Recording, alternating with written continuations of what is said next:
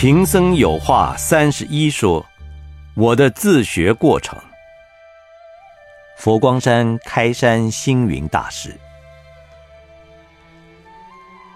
贫僧一生没有进过学校念书，不要说没有小学毕业，我连幼稚园的毕业证书都没有。但这不表示贫僧没有读书学习。所谓活到老。学不了。贫僧到了这把高龄，因为眼睛看不到，还要徒众轮流读书给我听。自我教育，体察做人做事。回忆幼年，贫僧没有受过学校教育，也没有完整的家庭教育，但生性有一个自我教育的性格。所谓自我教育，就是自觉，觉察到自己需要学习做人，需要学习做事，才能成为有用的人才。所以回想起幼年时期的我，应该是一个礼貌的孩子，跟随外婆，经常在各个佛堂走动，好像在周遭的人世，也从来没有人责骂过我。或嫌弃过我，他们都喜欢我这个小孩。大概贫僧的幼年也有讨人喜欢的条件吧。记得我幼小的时候，听外婆在佛堂里唱的诗歌：“善似青松，恶是花，看看眼前不如他。有朝一日遭霜打。”只见青松不见花。又例如因果记说：善有善报，恶有恶报，不是不报，时辰未到。时隔八十多年，至今当时唱诗歌的那许多情况，如同还在我的目前。我虽是一个男孩子，但我喜欢做家务，扫地、洗碗、烧火，甚至于偶尔做一点简单的饭菜，非常勤劳地从事家庭工作。因为家贫，不得不帮助父母解贫救难。还在幼童时期，我就喜欢捡拾人家丢弃的废物，像杏仁的籽、李子的核。人家吃了就不要了，我把它聚集起来卖给中药店，也能换几个零钱。十份换钱，人生就是学习。我也经常早晨捡狗屎，晚间拾牛粪。狗屎可以做肥料，牛粪可以当柴烧。还记得换来那几个小钱给母亲的时候，她非常的欢喜，我也很高兴。尤其在十岁那年，七七卢沟桥事件发生，家乡给战火烧得面目全非，房屋也都烧光了，到处都是瓦砾。我和另外一些同伴就从那些瓦砾中挖掘一些铁钉、铜片。也可以卖几个钱。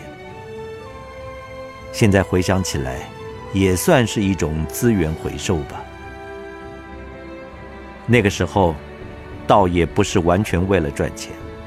我想，人生就是一种学习，自己不能像一般的儿童可以到学校里念书，但我可以学习做人，学习做事，也不算荒废童年的时光。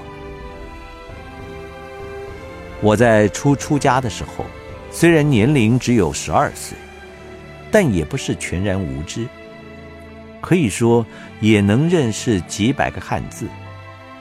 那都是从不认识字的母亲，在我讲话错误、说话不当的时候，告诉我正确的语言应该怎么说而认识的。我也曾经上过几天的私塾，应该帮助我认得几个字。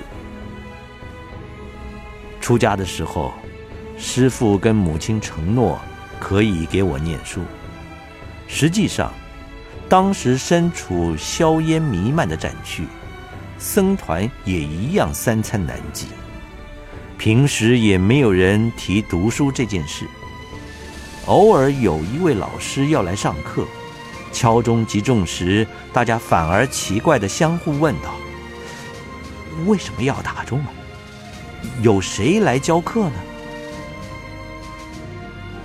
《经中乐传》成为启蒙书籍。其实，教我们的老师也没有学过教育，可能也没有读过什么书籍。只是年龄比我们大，参学时间比我们久，我们都尊之为老师。有时候为我们上课，写黑板的板书连位置都不适当，教书时解释词汇也感觉到不很高明。尽管如此，我就从不高明的教学中学习到自己以后应该要怎么样写黑板。怎么样解释课文的词句？所以我觉得，有好的师资固然是我们学子的福气；没有好的老师，只要他正派，拥有知识，从不高明不就近礼，也能学到一些道理吧。现在回忆起来，贫僧在栖霞山寺七八年的岁月。课程确实有些讲不好，有的太深奥。例如，老师跟我们讲如来藏、十八空、八事二五五，我完全听不懂意义；或者讲因明论、俱舍论，我听了真是如聋若哑。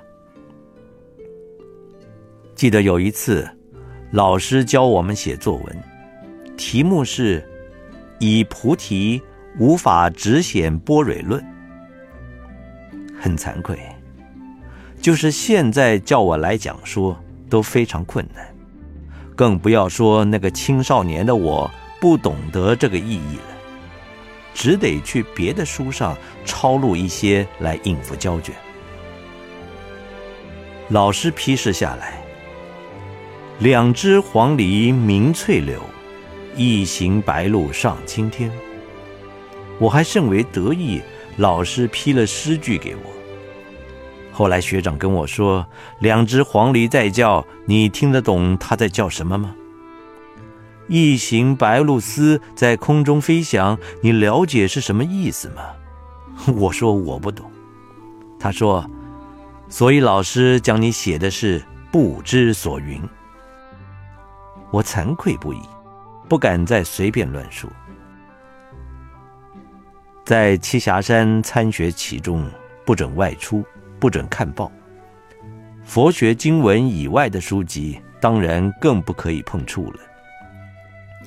但有一次在路边，见到一本不知道谁丢弃的《经中岳传》小书，彩色的封面画着岳飞跪在地上。他的母亲在他的背上刺了四个字：“精忠报国。”这四字好像触动了我的心弦。我觉得做人应当如是。我把精忠报国的理念用于生活：忠于工作，忠于承诺，忠于责任，忠于信仰。现在回想起来。《精忠岳传》就是当初第一本对我启蒙的书籍了。忍耐苦难，增上缘亦成功。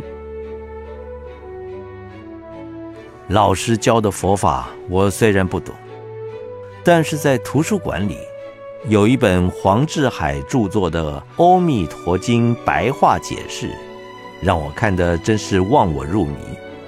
觉得佛教真好，原来有一个净土极乐世界，那里面有自然界的美景，社会人士的和谐。所谓七宝行树，八功德水，那么美好庄严，那么和乐安详，实在是人生的天堂了。对于修行学道，就感到更增加信心了。贫僧非常侥幸的，在十五岁的时候就登坛受比丘三坛大戒。戒其中，除了睡眠不够、饭食不饱、老师的打骂以外，并没有什么特殊的感受。假如说有的话，就是觉得在受戒其中，什么苦难、什么委屈，一切都是当然的，因为自己正在受教。想来贫僧能熬过青少年时期遭受的专制委屈。主要的就是靠着自己把打骂、责难都视为是当然的。在受戒之后，除了偶尔课堂里的学习，我就更加投身于苦恨的行列。挑水、担柴，光是行堂，每日三餐为人添饭、洗碗，就做了六七年。在大陆严寒的冬季。每餐在冰冷的水里洗几百个碗盘，手掌都冻裂破绽，还可以看到鲜红的肉块。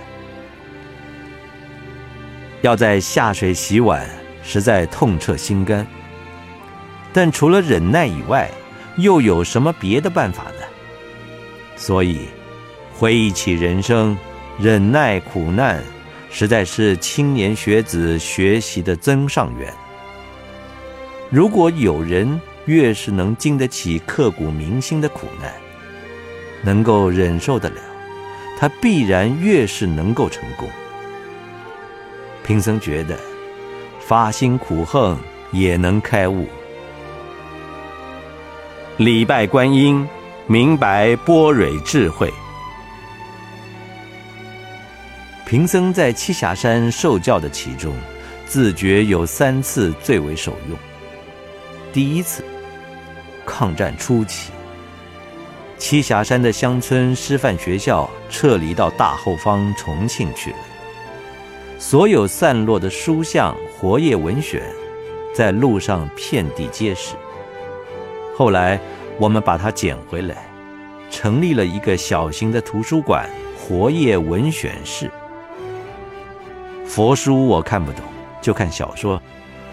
从中国的民间故事《封神榜》《七侠五义》《梁山伯与祝英台七世姻缘》，一直看到《三国演义》《水浒传》，甚至格林童话集、安徒生童话集、法国大仲马的《基督山恩仇记》、小仲马的《茶花女》，乃至英国莎士比亚全集、苏联托尔斯泰的《战争与和平》。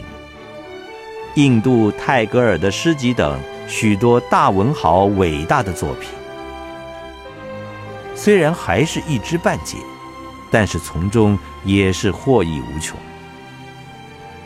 第二次，除了眼睛看书学习以外，耳朵也很帮忙。那许多年长的前辈，他们虽不是很有学问，但讲起佛教来，历历如在眼前。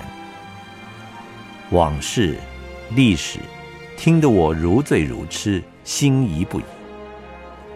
例如，元婴法师和太虚法师结拜兄弟，仁山法师的大闹金山，洞庭坡送义僧来的八指头陀，清凉寺净坡老和尚的种种轶事，印光大师的文钞。红衣律师的才子佳人等等。第三次，最重要的，应该是礼拜观世音菩萨的体证。承蒙佛菩萨的加倍，让贫僧从少年的星云，而可以一跃为青年的星云；从无知的佛子，到对佛法深刻体会的羞耻；从愚痴懵懂。而慢慢知道一些波蕊智慧的讯息，这大概是受益最大。我应该感谢诸佛菩萨的慈悲恩德了。十八岁那一年，也是抗日战争的末期。我到了焦山佛学院，贫僧应该懂得自学了。每个月我发行一本刊物，内容都是自己手写的，并且把它命名为“我的园地”。读者只有我一个人，内容包括卷首语、社论、佛学讲座，也有散文、小说、诗歌，甚至编后记。因为都是自我抄写、自我练习，文字的力量深深的刻印在心板上。这对我后来写作，对多方文体看起来都能应付，应该关系很大。尤其这个时候，胡适之的《胡适文存》，梁启超的《佛学十八篇》，王继同的。佛学与科学的比较，尤志表的佛教科学观，一个科学者研究佛经的报告，以及海潮音、中流月刊，对我也帮助很大。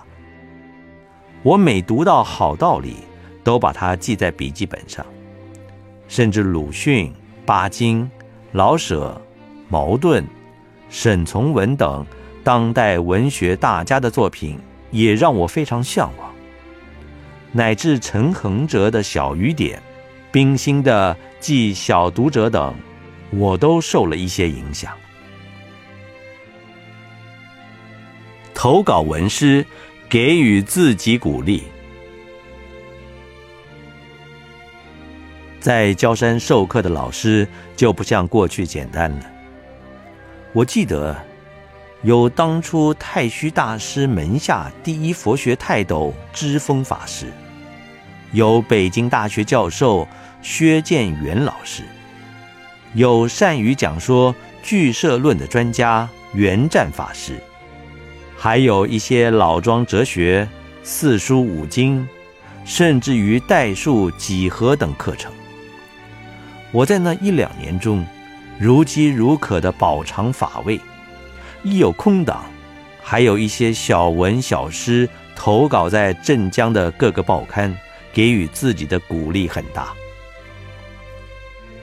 我在焦山，除了写过一封无法投递的信，给我生死未卜、不知何在的父亲，以及平等下的牺牲者，还写了一篇钞票旅行记。虽然自己没有用过钱，但是贫僧有一个头脑，有一点心思，真好像自己开悟了一样，学什么都感到得心应手。在焦山期间，还有半年就能毕业，因为对院方的改制不满，我放弃了毕业典礼，写信获得家师的同意，在民国三十六年。一九四七年冬天，带我回到祖庭大觉寺礼祖，并且在乡下一个小学里做一名小学校长，让我学以致用，给我一个做中学的试验场所，甚至后来到南京担任短期的住持。对于过去青少年时期学习的丛林规矩加以运用，让我自己。不至于荒废时光，就好像海陆空三军一样。我参学过佛门的绿下宝华山学戒堂，宗下金山江天寺，常州天宁寺的禅堂，教下焦山定慧寺的佛学院等。虽没有深入，也都能沾到一些理事圆融。影响所及。现在贫僧也自己能做戒师了，在佛光山多次传戒，对于有些规矩也能做一些改进。这不能不归因于当时参学各宗各派时扎下的基础。革新佛教，弘法立生助远，在南京。只有短短一年多时间，我和道友们在华藏寺提倡佛教新生活运动。以白塔山办怒涛杂志的经验，就推动起革新旧有的佛教，向新佛教迈进一步了。这也算开拓了我的思想，成为我走上弘法立生的最大助缘。来到台湾以后，虽然贫僧不是什么很高明的人，但乐于与人同享知识。在中立圆光寺挂单的时候，就有不少的人，三五人一组，由我跟他们讲授国文浅显的佛经。尤其民国三十八年（一九四九年）的时代，在新竹青草湖台湾佛教讲习会佛学院担任教务主任，一面教学乡长，一面服务行政，一面率领学生修持，边学边教。一个学期忙下来，应该消瘦不止七八公斤。可见贫僧对教学的热忱和用心。后来到了宜兰，贫僧不会音乐，但我为大家做了许多歌词，如《弘法者之歌》：“快归头佛陀座下，西方钟声，佛化婚礼祝歌等。”我不懂文艺。只是稍懂一点文学，却在宜兰开启文艺班授课。也是有限的佛法，竟在那里讲经开座，弘法利生。渐渐的，经常有各界人士来拜访，见到我教书的老师，谈一些教育的经验；商界人士跟我谈经营买卖的过程；军人来了。讲一些军中战争的情况，政治家也会说一些政治的人我是非。这是因为那个时候正是大陆一些学者、专家、名流集中到台湾来，他们也不容易找到对象谈话。知道在宜兰雷音寺小庙里有一个能与人对谈的和尚，所以就来找我谈论了。丁摩铺尼，开山身体力行。我得到他们的教导，和一名学生一样。每天有很多的老师，好像送上门来似的，教我学习百科全书。我就这样跟着大众学习，把社会当为学校。不要说三人行必有我师焉，可以说任何人都可以做我的老师了。这些学习让贫僧感到，眼睛像照相机，耳朵像收音机，鼻子好像侦察机，舌头好像扩声机，身和心的联合作用就可以随机应变。人生也就好像是一部机器，在思想上可以自由运转了。从这些点点滴滴，贫僧感到学习的不只是学问，而且是要具体的实践。好比贫僧最拿手的是煮饭菜，而参与最多的却是建筑。要建房子。得先从搬砖、搬瓦、挑沙石、拌水泥等着手，必须实际去工作，而不是只在旁边口说动嘴。民国五十六年（一九六七年）的时候，因为一位初中毕业的木工为我在高雄建设普门幼稚园的因缘，我就带他一起到佛光山来开山。这位木工就是萧鼎顺先生。虽然只有初中毕业，但非常聪明伶俐。他和我都没有学过建筑，也不会画图。我们就在地上用树枝比划，讨论要多高多长。就这样，从开山初期到现在，几十年佛光山的建设都是他们原班人马，没有换过。他自己家里祖孙三代，后来也都在这里一起参与建设。我也因此跟着他们一起工作，从钉板模、绑钢筋，甚至最早丛林学院的道路、龙亭、大雄宝殿丹池，到后来灵山圣境广场等，铺设水泥的时候，还都是贫僧和佛学院的学生们用铁尺一格一格画出来的。自觉觉他。成就李氏圆融。至于点做做饭菜，那就等于一名小厨，一定要先从洗碗、洗盘、洗菜、切菜开始，然后才能动锅动铲，慢慢成为给人接受的厨师了。贫僧虽然没有受过什么教育，但是喜欢教育，也倡导教育。就在不久前，二零一五年一月，全台湾一百七十多位大学校长到佛陀纪念馆来开会。教育部指示贫僧和全部的校长讲话。接着，我们的南华大学林聪明校长、佛光大学杨朝祥校长，也要贫僧跟他们全校师生干部讲话。我以自己的经历。讲述自学自觉的学习过程。自学是孔子的教学，所谓“学而时习之，不亦说乎”。